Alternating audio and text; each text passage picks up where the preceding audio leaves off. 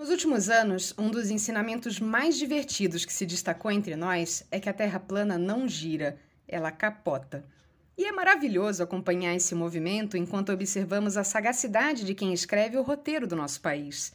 Que é uma mulher. Com certeza, para ser perspicaz assim, a responsável por esse script só pode ser uma mulher.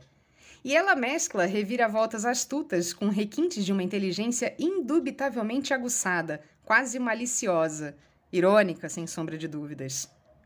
Ainda assim, eu não mudei de ideia quanto a achar que é muito cansativo viver a história. Afinal, os últimos tempos foram feitos de muitos dias de várias angústias, horas em claro em noites mal dormidas, mergulhadas no desespero de um isolamento e numa total falta de esperança. Um verdadeiro pesadelo vivido com os olhos bem abertos, como são as torturas psicológicas que acabam com o nosso emocional. Lembro que em vários momentos tive a impressão de estarmos atravessando uma espécie de labirinto escuro e pantanoso, sem saída aparente, sem aquela tal de luz no fim do túnel, e era tão angustiante lutar pela sobrevivência num cenário assim que talvez a gente tenha mais resistido do que existido, propriamente dito. E isso foi feito a um preço altíssimo, inflacionário, custou nossa saúde mental. Os últimos anos foram desgastantes e cansativos porque sentimos todo o peso de uma pandemia. E ainda que estejamos bem longe de um mundo ideal, já conseguimos ver e principalmente sentir a chegada dos refrescos. Inelegibilidade é pouco para quem merece a cadeia, mas convenhamos que é um bom começo. E digo isso estando literalmente vacinada dos eventos históricos e com a vacina bivalente da Pfizer. Poeticamente falando, gosto de imaginar que descemos uma ladeira de maneira desenfreada, enlouquecida e desvairada, atropelando tudo enquanto éramos atropeladas, e na subida de volta à tranquilidade dos cumes sociais é possível observar os destroços de tudo isso. Foram muitas mortes, muitas perdas e muitas baixas. O Brasil foi simplesmente devastado pela falta de políticas públicas, pelo emparelhamento de órgãos policiais, pela extinção de organismos sociais, mas especialmente porque nos últimos anos a politização estabeleceu praticamente um campo de batalha. E nessa guerra entre eles e nós, a trincheira ficou bem aparente, e não acho que seja algo que vá mudar. Nem deve.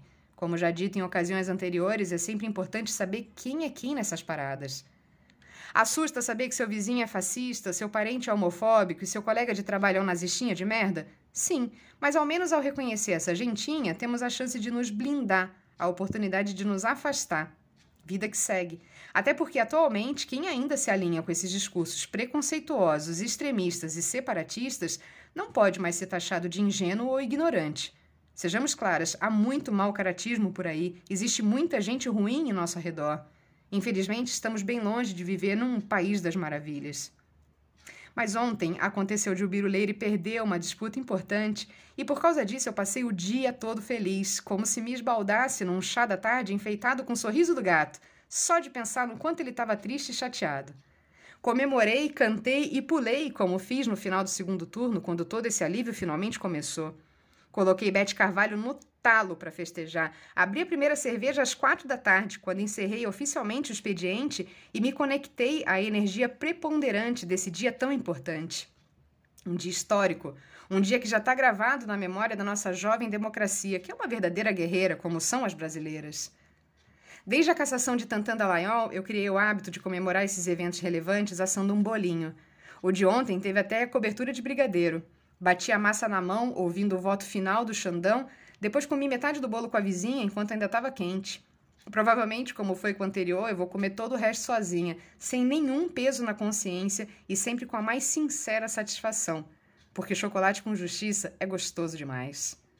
Um beijo, Carmen Lúcia. Um beijo, Dilmãe.